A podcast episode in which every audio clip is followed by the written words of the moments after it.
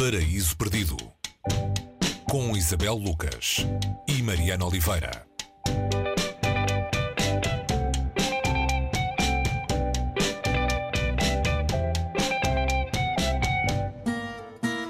Hoje no Paraíso Perdido falamos de época de migração para norte do sudanês Tayeb Salih. O livro saiu em 1966, eh, pouco depois foi proibido no Sudão e também noutros países árabes. Eh, tornou-se um clássico, um clássico da língua árabe. Fala-nos de certa maneira da relação entre Ocidente e este lugar do continente africano, sobre os impactos do colonialismo europeu, eh, a partir da história do encontro entre dois homens. Quem são eles, Isabel, e qual é a circunstância deste encontro? Olá, Mariana. É um regresso, um, regresso, é um, é um clássico, um certo tipo de literatura e, em África acontece bastante. Um homem saiu da sua aldeia, onde nasceu e cresceu, uma aldeia comunitária nas margens do Nilo e foi estudar e sete anos depois regressa, depois de ter feito uma, uma especialização, uma, uma tese de doutoramento, se assim se pode dizer, num, num poeta obscuro, um poeta inglês obscuro, e regressa e encontra uma aldeia diferente daquela que deixou. Ele é o narrador, eh, não tem propriamente um nome, será sempre o narrador, e relata a sua experiência eh, de vida eh, fora da, daquela aldeia a uma audiência e dentro dessa audiência há um, um homem que se destaca, se destaca não por estar a ter uma atitude hum, quase encantamento uh, enquanto ouve a narrativa. Não está deslumbrado com este homem que regressou. Ele não se deslumbra e tem quase uma atitude antagónica uh, diante do, dos relatos que ouve.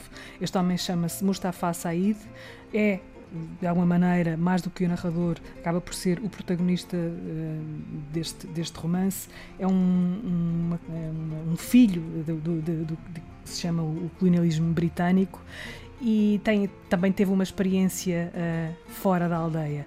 Mas, mas essa atitude antagónica de que eu estava a falar, diante da, da história de, de, do narrador, vai, vai de alguma maneira. Uh, despertar a curiosidade do narrador que fica determinado a descobrir a identidade desse desconhecido, que para ele é um desconhecido. O narrador pergunta-lhe pelo passado e Mustafa conta-lhe então parte da sua história, dizendo-lhe muitas vezes: Eu não sou Otelo, Otelo era uma mentira, tal como eu sou uma mentira. Acontece que parte uh, desse passado uh, tem a ver com uma, a, a, experiência e o conflito que, que este Said, Mustafa Said, conheceu uh, enquanto viveu no Ocidente, onde teve romances com várias mulheres que viam nele, sobretudo, um, um árabe, um africano, um árabe africano exótico, portanto, e muitas dessas histórias acabaram em, em, tragédia e ele transportou essa tragédia para a sua vida no presente e, e é uma vida que vai continuar uh, continuar a rodar.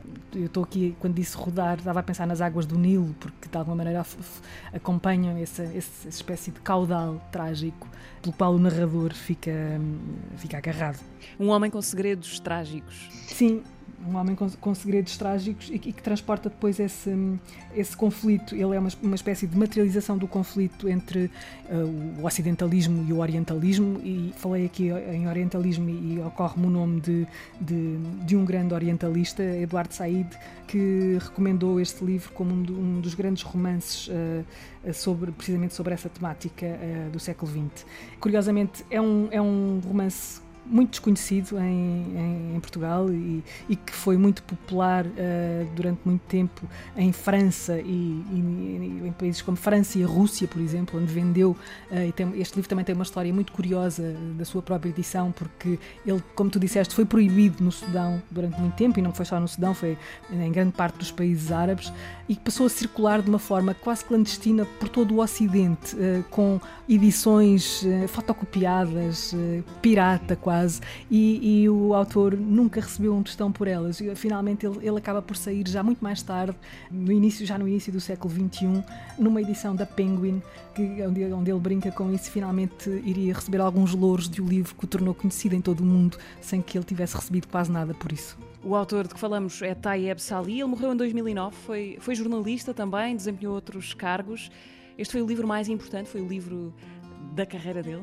Sim, esse foi, foi o livro que o tornou de facto uh, popular em todo o mundo e, é, e é, um, é um livro muito importante para se perceber as relações uh, entre colonialismo e pós-colonialismo naquela zona do mundo. Estamos a falar uh, do Sudão, onde, há, onde os, os, conflitos entre religião e ideologia são muito marcados. Um país que ficou independente em 1956 e que viveu duas guerras civis muito, muito violentas. E, e este livro acaba por ser uma vítima desse, de tudo o que aconteceu ali, porque ele ele foi condenado tanto pela parte eh, comunista, que de alguma maneira tomou conta do Sudão a partir de determinada altura, e depois também pela parte muçulmana, que via nele uma espécie de, de materialização do mal, uh, um livro considerado pornográfico a muitos níveis e, um, e desafiador daquilo que eram as leis do profeta. Época de Migração para Norte, o autor é Tayeb Sali, edição da Cavalo de Ferro, com tradução de Raquel Carapinha a partir do árabe. É a nossa sugestão esta semana do Paraíso Perdido. Até para a semana. Até para a semana.